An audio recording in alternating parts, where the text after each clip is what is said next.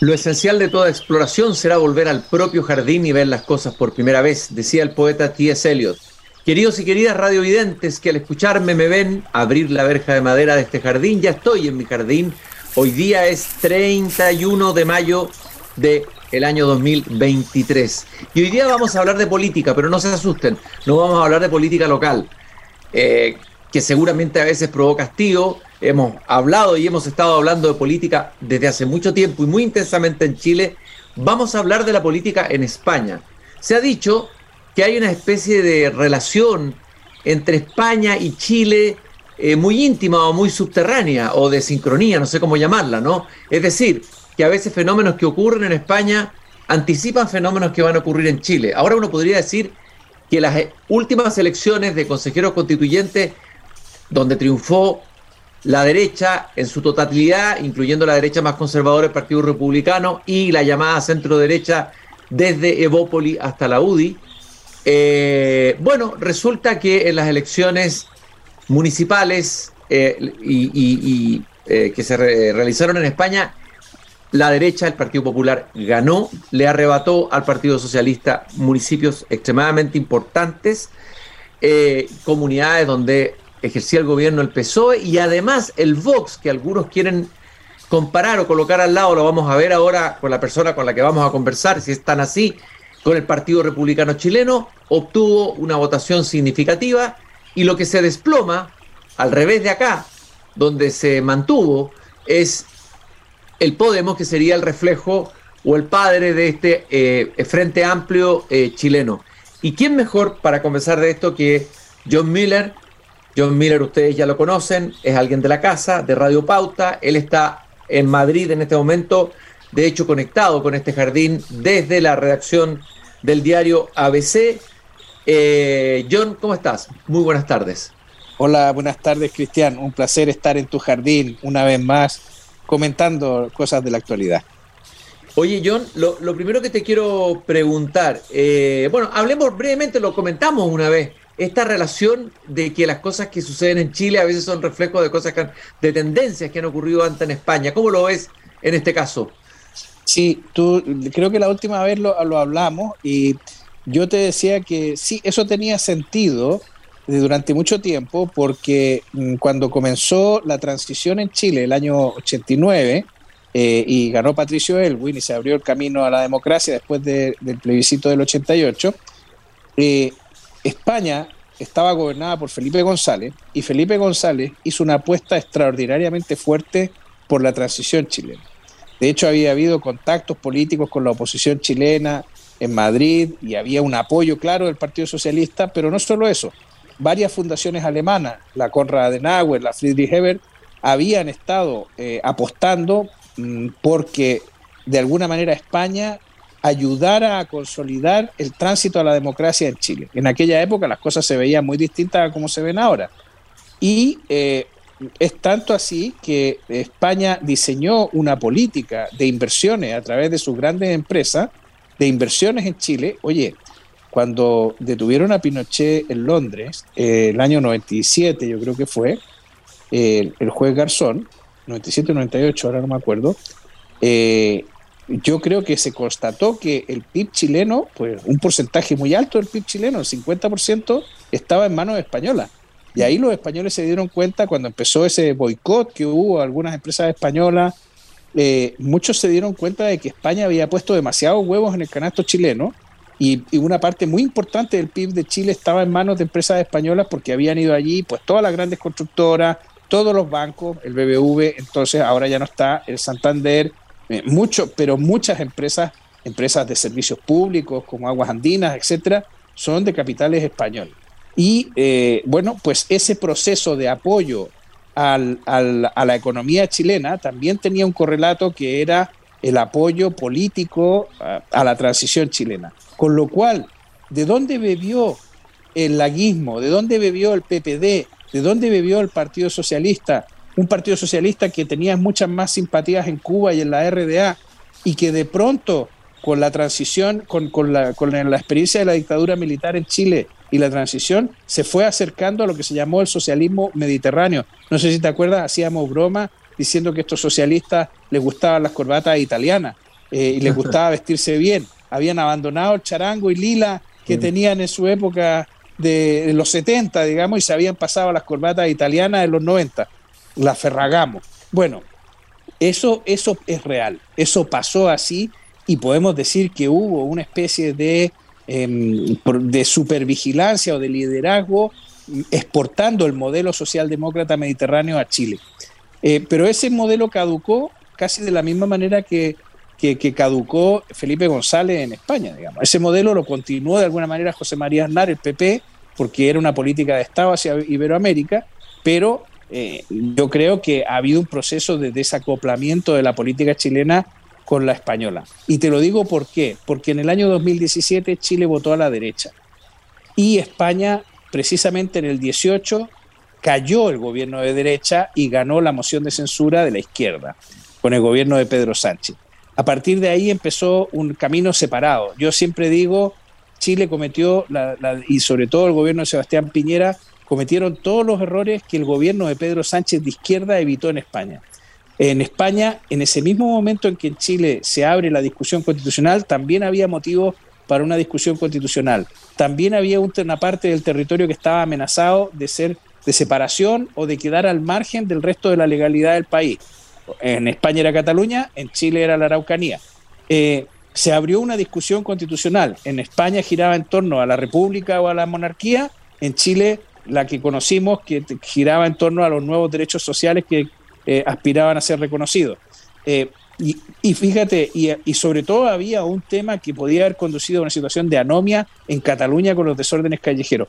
Y todo eso Pedro Sánchez consiguió sortearlo con suerte. En España no ha habido una reforma constitucional, en Chile ya van por la segundo intento.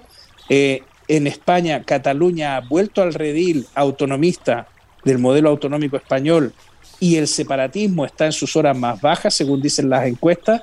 En Chile, el tema de la Araucanía está dormido en los titulares de los diarios, pero todos los días hay un goteo incesante de episodios, incidentes, violencia que sigue habiendo en ese fuego que arde en los sótanos de Chile, que es la Araucanía. Y eh, yo creo que en ese sentido Pedro Sánchez consiguió eh, romper, digamos, de alguna manera eh, ese acoplamiento. Ahora, hay una cosa, Cristian, muy interesante. Sí coincide con Chile. Una cosa, hemos visto gobernar a esa extrema izquierda que se presentaba como adanista. Esa, mm. esa extrema izquierda impoluta esa extrema izquierda que no tenía mancha, que no se había corrompido, que no se había ensuciado con el polvo del camino, que no había tenido que experimentar, gestionar el Estado eh, y que creía que las cosas eran eh, de algodón de azúcar, bueno, eh, ya la hemos visto. Hemos visto a Podemos participar en el gobierno de Pedro Sánchez y hemos visto al Frente Amplio en el gobierno de China. El buenismo-leninismo, ¿ah? Eh, Exacto. El buenismo leninismo. Ahora, los resultados parecen, parecen, son malos para el Partido Socialista, para el PSOE, pero sobre todo son muy malos para sus aliados, ¿no es cierto?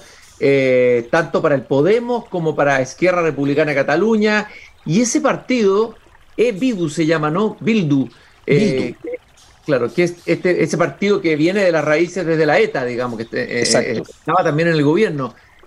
a ver, se reconfiguró completamente el mapa, cambió eh, el, estado político, eh, hay un cambio de ciclo, por decirlo así, o todavía es, muy prematuro decirlo, puesto que lo que llama la atención es que Sánchez haya adelantado las elecciones en vez de esperar eh, hasta, hasta diciembre. Tú en tu columna hablas de Sánchez, el jugador. Por lo tanto, me imagino que estará apostando a que va a tener un resultado no tan malo o que va a movilizar una parte de la izquierda que no se movilizó ¿Es un cambio de ciclo? ¿Cómo lo ves tú? A ver, yo creo que, que hablar de cambio de ciclo me, me parece prematuro. Es verdad que están dándose muchas coincidencias. En Chile gana la extrema derecha que no quiere reformar la constitución, es a la que le cae la misión de liderar la, reforma de la constitución. O sea, la verdad que el electorado a veces parece, parece que el electorado se burlara un poco de la clase política o le encargara cometidos que no, que no querían, ¿no? Si, si Republicano hubiera hecho campaña por el no a la reforma constitucional y si hubiera quedado al fuera, ya no sé qué resultado hubiéramos tenido, pero de momento le han encargado hacer la tarea que no quería hacer.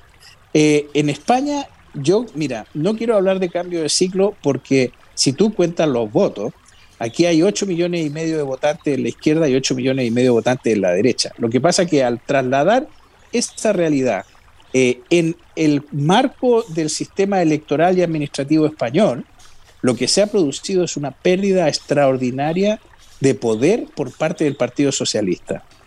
Eh, porque al trasladar esto al terreno, al territorio, a las circunscripciones, bueno, pues ha perdido una cantidad impresionante de ciudades.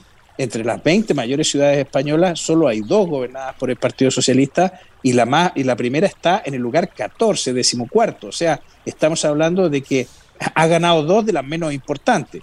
En las comunidades autónomas, que son las regiones que son las que realmente tienen poder de gasto, eh, bueno, el retroceso ha sido espectacular. Yo no pensé que iban a perder la comunidad valenciana como la han perdido, pero mucho menos pensé que iban a perder las Islas Baleares como la han perdido. Sí que había la posibilidad de perder Extremadura, sí que había la posibilidad de perder Aragón, pero y La Rioja la iban a perder claramente y Cantabria también, pero no, no pensé nunca que Baleares y, y la comunidad valenciana iban, iban a perderse de esa manera.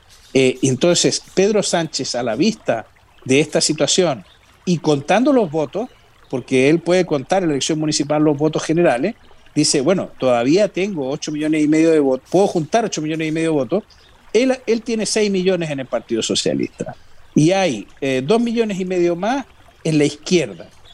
¿Qué ha pasado? ¿Por qué esa pérdida de poder territorial? La izquierda se fragmentó, la izquierda extrema se fragmentó. Podemos está desapareciendo, eh, entre otras cosas porque entró en el gobierno. Eh, dentro del gobierno coexisten Podemos por un lado, que vendría a ser como el Frente Amplio, y Izquierda Unida, que vendría a ser como el Partido Comunista. La candidata comunista, que se llama Yolanda Díaz, que es la vicepresidenta tercera, agrupa un tipo de izquierda que no tiene nada que ver con la izquierda de Podemos. Al contrario, las ministras de Podemos han estado peleándose y tirándose patadas por debajo de la mesa con Yolanda Díaz en los últimos dos meses. Eh, y entonces hay aquí una pelea que en Chile no se da. El frente, en el Frente Amplio no está a patadas con el Partido Comunista. Bueno, no sé. No está a patadas con el Partido Comunista de manera visible, digamos. Mm. Eh, y la candidata de, Izquierda Unida, Yolanda Díaz, se ve como muchísimo más moderada. Fíjate, ella es, eh, ahora es rubia, originalmente era morena, cuando era concejal en, Galicia, ella empezó en la política en Galicia, entonces era morena, ahora es rubia, eh, oxigenada, se viste con ropa muy moderna, tiene una, apariencia como muy sexy, te diría yo.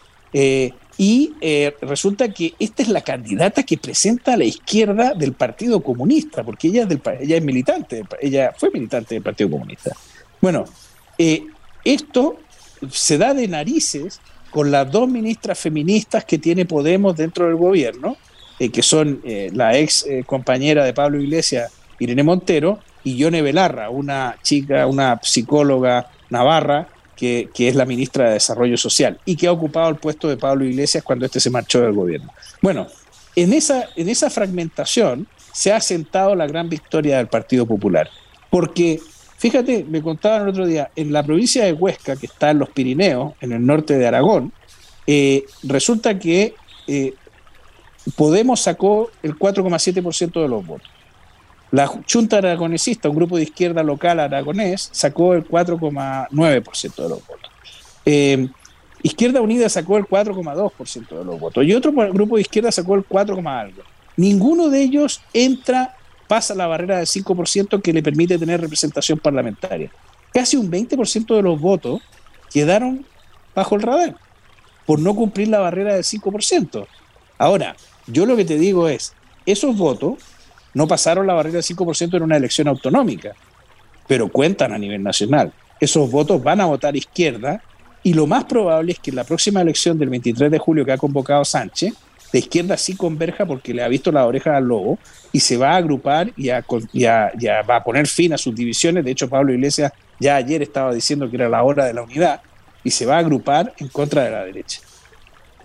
Eh, eh, a ver, quisiera entender, tú dijiste que de alguna manera el Podemos, que sería como el Frente Amplio, el referente para el Frente Amplio en España, eh, le ha hecho, le, eh, le, ha, le, ha, hecho mal estar en el gobierno, o sea, es decir, no sé si ha, perdido la afección de su electorado, ¿Ha hecho mal su tarea en el gobierno? ¿Qué ha pasado con Podemos en el, gobierno mismo? El, Podemos no ha parado de hacer oposición en el gobierno. no ha parado de darse patadas con los ministros socialistas, no ha parado de boicotear la acción de los ministros socialistas. En fin, eh, Podemos ha planteado unas posiciones súper radicales dentro del gobierno, porque la tesis de Podemos es que ellos hacen que los socialistas sean realmente de izquierda.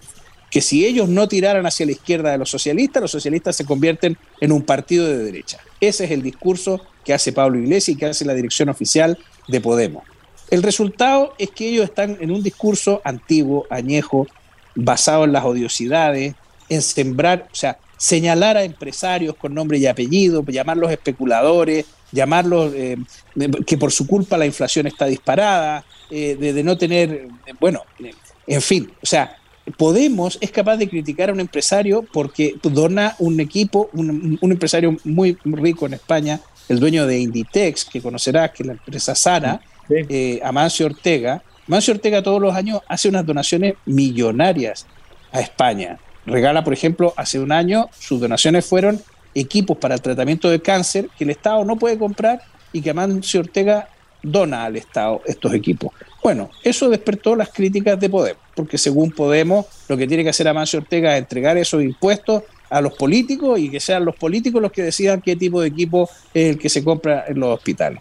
En fin, que no pararon de criticarlo y no han parado de criticarlo a él y a otros personajes que crean empleo en este país. Se han metido con el dueño de la cadena de supermercados Mercadona, que es una persona que tiene treinta y tantos mil, casi cuarenta mil trabajadores, y que, por ejemplo, es la única empresa de España, la inflación el año pasado promedio en España fue un 8,5%, la única empresa de España donde los trabajadores cobran todos un 8,5% más por, a, a, raíz de la inflación es Mercadona, la empresa de este señor millonario que es denostado por Podemos, con lo cual además le disparan justo a empresarios que son los que tienen menos, menos razones, digamos, para ser criticados.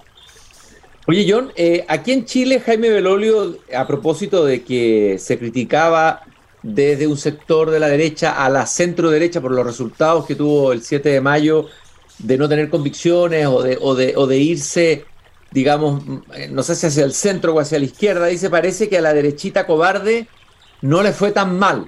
Se está refiriendo al resultado del Partido Popular en España. ¿Es verdad eso? No, no le, no le fue mal porque efectivamente, ¿qué es lo que ha pasado? El Partido Popular ha engordado su votación eh, básicamente porque se ha comido un partido de centro que se llamaba Ciudadanos. Ciudadanos, desde que Albert Rivera se dio cuenta de que estaba destruyendo el partido, lo dejó en manos de su sucesora Inés Arrimada y no ha tenido ninguna capacidad. Ciudadanos obtuvo 57 diputados en las elecciones de abril de 2019. Y todo el mundo esperaba que Ciudadanos se iba a convertir en la bisagra que iba a gobernar con Pedro Sánchez.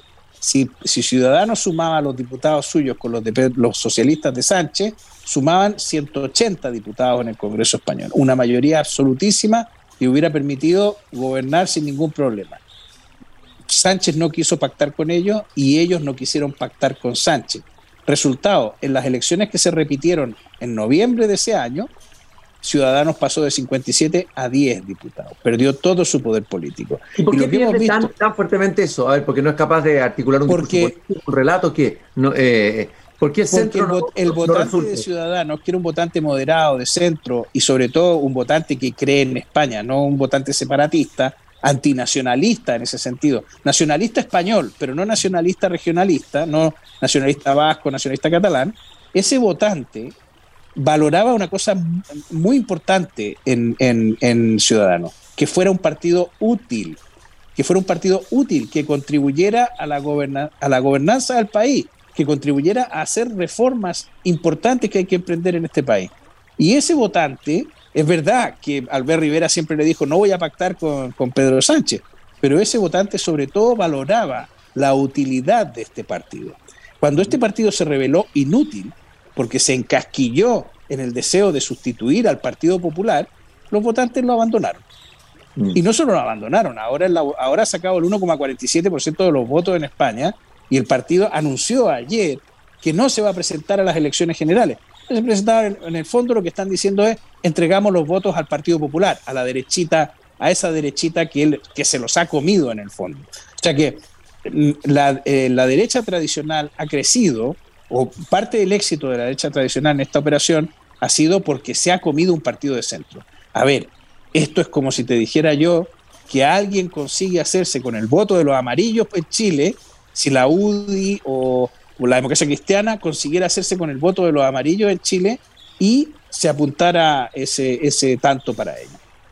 Oye, John, eh, de hecho, te quiero preguntar por Vox. Eh, Vox parece que tiene un muy buen resultado, 7% creo por ahí, un poco más de 7%. Eh, y hay un enviado de José Antonio Cas que fue, se ha difundido eso acá, a mirar la campaña, las lecciones de la campaña municipal de Vox, pensando probablemente en las campañas municipales que vamos a tener aquí en octubre del próximo año. Háblame de Vox, hacia dónde va.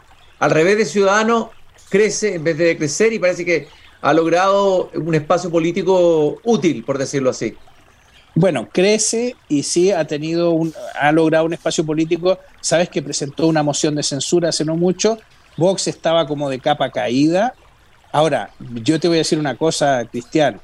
El destino de Vox es volver a unirse al Partido Popular o operar como una especie de ala derecha o ala de la derecha del Partido Popular. Eh, porque no veo realmente que vayan a consolidar un grupo importante. Es muy probable que en las próximas elecciones, si no pasa algo, Vox consiguiera entre 20 o 25 diputados, va a bajar a la mitad de lo que tiene ahora. Eh, y eso, o sea, mm, a mí me parece que no les ha ido mal porque son fundamentales para que el Partido Popular pueda gobernar en algunas comunidades autónomas, es fundamental que ellos den sus votos en Baleares, den sus votos en la comunidad valenciana o den sus votos en Extremadura para que el Partido Popular pueda gobernar esas comunidades, pero eh, Vox está atrapado en su propio discurso. Vox no puede permitir que el PP no gobierne en esas comunidades y gobierne la izquierda. Eh, con lo cual, ese es el problema de estar en uno de los extremos del arco político. O sea, eh, porque tendrías que dar la vuelta entera para ir a pactar con, con, con, quién vas a pactar. Vas a pactar con la izquierda, vas a facilitarle el camino a la izquierda. Muy, muy difícil. Entonces, no le queda más. Ahora, otra cosa es, eh, otra cosa es que Ahí perdimos la señal, pero vamos a recuperarla prontamente. Estamos conversando con John Miller en Desde el Jardín. Estamos analizando las recientes elecciones municipales y de gobiernos autonómicos en España que le dieron una victoria a la derecha, al Partido Popular, pero que en términos de votos parece que los dos, los dos sectores, izquierda y derecha, están bastante empatados. El, el, eh, jefe de gobierno, Pedro Sánchez, a quien John Miller en su columna llama el jugador, va a llamar, acaba de llamar a elecciones, anticipar las elecciones y estamos analizando el escenario político de España. Eh, a ver, hablemos hay alguien, a ver, primero, hay un dato que quiero que me comentes. La abstención, entiendo que en 104 municipios votó la mitad de los electores. Hay una, un crecimiento de la abstención fuerte, es un fenómeno fuerte, como acá fue el de los blancos y nulos de alguna manera, eh, No, no, al contrario, la participación subió un casi un 1,5% en relación a las últimas elecciones municipales en las elecciones municipales siempre vota menos gente que en las nacionales. Las nacionales votan como 3 millones más que en las municipales. Acá no te olvides, el voto no es obligatorio, eh, con lo cual estamos hablando de que estamos por encima del 65%, o sea, estamos hablando de una participación importante. Y en, las y en las elecciones generales todavía más importante, porque como te digo, se suman 3 millones de votantes más. ¿Y no hay entonces esta crisis de la política, esta crítica a los políticos, este hastío, este desencanto que supone que es un fenómeno global, eh, eh, eh, no solamente aquí en, Latinoamérica, sino que también en, Europa? Que se refleje en la abstención o en los votos nulos, no. el hastío lo escuchas en los bares, lo escuchas en las tertulias, lo escuchas en las conversaciones familiares, las comidas los domingos, pero la verdad es que la población en ese sentido es bastante responsable yo creo que a mí siempre me ha sorprendido que habiendo voto voluntario los españoles son bastante participativos. Oye, John, eh, hablemos de Sánchez. Eh, algunos dicen que este, esta, esta llamada elección era su última bala, es decir, adelantar las elecciones. Eh, y tú lo llamas el jugador. Brevemente un perfil de quién es Sánchez, para quien no lo conozca, quien nos está escuchando, ¿cómo lo definirías tú como político? dentro de la historia de los políticos, los grandes políticos de la historia del Partido Socialista Español. Eh, ¿Y cuál es la apuesta que está haciendo con este adelanto de elecciones? Algunos dicen además que las vacaciones podrían influir en una baja de, votantes. Sánchez es un político. Sánchez es un político que debe, a ver, eh, pertenece a una generación menor que nosotros. Eh, Sánchez es un político socialista, mm, es uno de los, forma parte de la nueva generación de políticos porque habla idiomas, por ejemplo. Sánchez habla inglés. Hasta ahora ningún presidente español hablaba idioma. Aznar aprendió inglés después de que terminó de ser presidente. Eh, Zapatero no hablaba ni papa y Rajoy mucho menos. Eh, y no te digo nada, Felipe González, que decía que hablaba francés, no inglés. Entonces, Sánchez es el primer presidente que habla inglés y que va a las cumbres europeas y puede compartir y departir con los otros líderes eh, europeos. Cuestión que no es menor, tomando en cuenta que la diplomacia directa hoy es muy importante. Segundo, eh, Sánchez pertenece a una generación absolutamente nueva del Partido Socialista, eh, pero sobre todo no voy a decir que esto sea una característica de los socialistas españoles, es una característica de Sánchez.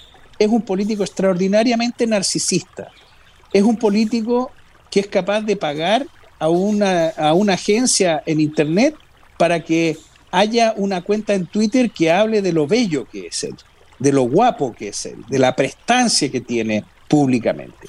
Y luego él dice, no, a mí siempre me han ninguneado, me han valorado porque dicen que soy más guapo que todos los demás y nadie quiere mirar mi talento, mi cerebro, mis conocimientos.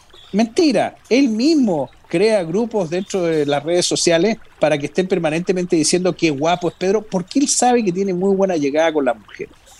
Eh, luego, él, este aspecto que tiene de buena presencia, claro, y este, este narcisismo incipiente que podía haber cuando estaba en la oposición, imagínate cómo se ha potenciado cuando ha llegado al poder.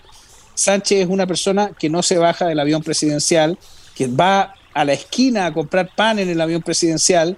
Eh, bueno, y luego dice que es ecologista y que está por la transición climática cuando su avión contamina, no sé, como si tomara mil trenes. Eh, y luego es un hombre que yo digo es un político sin columna vertebral. Es un oportunista absoluto y según van cambiando las circunstancias, él va cambiando de postura. Él dijo que jamás pactaría con Podemos y apenas perdió las elecciones, apenas vio que retrocedía en las elecciones de 2019, fue y se abrazó con Pablo Iglesias y le dijo, dijo, yo no podría dormir tranquilo en la Moncloa si pactara con Podemos. Bueno, se llevó a Pablo Iglesias a dormir a la Moncloa prácticamente con él. Eh, eh, eh, dijo Pedro Sánchez que jamás pactaría con Bildu, este partido que tú mencionaste, que son los herederos políticos de, los separatistas de la banda terrorista ETA, eh, y él ha pactado con Bildu. O sea, Sánchez es, yo digo, un político sin columna vertebral porque puede hacer hoy una cosa o la contraria y puede cambiar de opinión en muy pocas horas. ¿Era la única opción que tenía Sánchez adelantar elecciones? No pero como yo siempre digo, Dios escribe recto con reglones torcidos. Eh, sí es la mejor para España.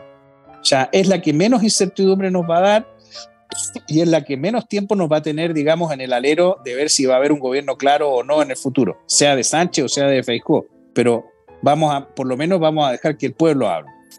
La otra opción que tenía era aguantar de aquí a diciembre, cuando tiene que convocar elecciones normativamente, porque se lo manda la Constitución, y bueno, claro, él iba a estar como un pato cojo de aquí a diciembre. No era muy bueno y además, sobre todo, iba a tener que enfrentar una rebelión interna de su partido, porque imagínate, yo te dije, no han perdido tantos votos los socialistas, pero han perdido el poder territorial. Perder poder territorial significa que perdieron 4.000 concejales, tenían 24.000 concejales, perdieron 4.000, se quedaron en 20.000, pero perdieron todos los cargos que ellos podían designar a dedo clientelares en las comunidades autónomas toda esa cantidad de políticos que estaban colocados en las consejerías de economía, de obras públicas, eh, en las consejerías de, mm, qué sé yo, de, de fiestas y festejos, etcétera, o de economía, todos esos cargos salen. Esto es una pérdida de poder extraordinario. O sea, ¿qué es lo que iba a pasar? Que esa gente que se ha quedado sin trabajo iba a empezar a criticar a Sánchez, iba a empezar a hablar mal de él y le iban a hacer la vida imposible de aquí a diciembre. Los reproches iban a ser insoportables, además de dividir profundamente al partido. Y él sabía que dentro del Partido Socialista había movimientos ya para potenciar a Susana Díaz en Andalucía o potenciar a, Paje, al, líder de Castilla-La Mancha, y descabalgarlo del poder. Así que él, con el adelanto electoral, primero, alinea todas las fuerzas a su favor, ordena al partido para que éste no vaya a empezar a conspirar contra él mismo y lo pueda descabalgar, y eh, bueno, se juega todo a la carta, como él es un jugador, un apostador, se juega todo a la carta de lo que pasa el próximo 23 de julio. Lo último, Yoneto, sí que breve, breve. Y al frente, ¿a quién tiene? Si ganase el Partido Popular, la derecha en la próxima elección, tendríamos un nuevo jefe de gobierno de la oposición. ¿Quién sería ese nuevo jefe de gobierno y cómo, cómo es, digamos, ese, futuro líder de España en el, caso eventual de que ganara la derecha? Núñez Feijóo, Alberto Núñez Feijóo es un, líder eh, que ha gobernado con cuatro mayorías absolutas en Galicia, pero claro, ha gobernado en una región de España. No tiene una mirada nacional. Eh, la está construyendo, la está terminando de ahormar. Este es un hombre muy solvente, pertenece al Partido Popular de toda la vida, aunque confesó que le votó a Felipe González en la época, en los años 80. Y Núñez Feijó es un hombre extraordinariamente conservador, porque la mayoría de los gallegos son extraordinariamente conservadores, extraordinariamente conservador en el sentido de que no va a plantear, por ejemplo, construir nuevas centrales nucleares o no va a plantear el fracking, no va a plantear cuestiones que puedan ser realmente controvertidas. Eh, sí, probablemente derogue algunas de las leyes más conflictivas que ha adoptado este gobierno, me refiero a la ley transgénero, pero por ejemplo no creo que derogue la ley de eutanasia. Eh, no creo que derogue, sí probablemente va a derogar algunos aspectos de la última ley del aborto. Eh, en fin, o sea, no es un hombre que vaya a causar una revolución y bueno, pues es un hombre previsible, y que probablemente abra, si tiene una mayoría suficiente, abra una etapa muy aburrida dentro de la política española. Pero hay un factor, Cristian, Vox. Si Alberto Núñez Feijóo necesita a Vox, te digo ya que a lo mejor sí derogamos la ley de eutanasia y sí derogamos la ley del aborto de plan. Te quiero agradecer muchísimo, John, este tiempo que nos has regalado desde el diario ABC allá en Madrid, comentando las últimas elecciones en España. Un análisis fino, como lo sabe hacer John. Agradecer a todos los que nos acompañan aquí en Desde el Jardín, a Grupo Viva, comprometido con la sostenibilidad en los barrios y con la cultura dentro de la empresa, y también a Fundación Irarrázaval acompañándonos en la hermosa tarea de conversar con los profesores de Chile todos los días lunes en el jardín. Cierro la verja de mi jardín y nos encontramos nuevamente aquí mañana a la misma hora, a las 8, cuando se escuche el canto de mi fiel Chucao y me disponga a entrar en este jardín de conversaciones. Hasta mañana.